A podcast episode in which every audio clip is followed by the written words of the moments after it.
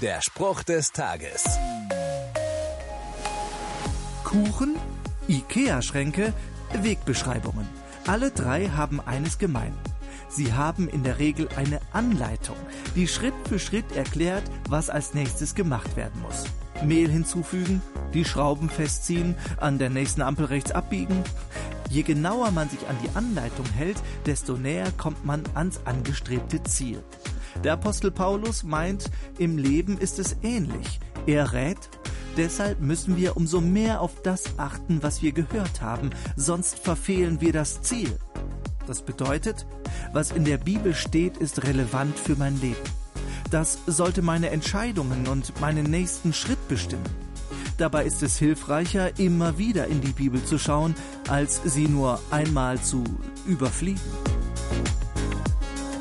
Der Spruch des Tages steht in der Bibel. Bibellesen auf bibleserver.com.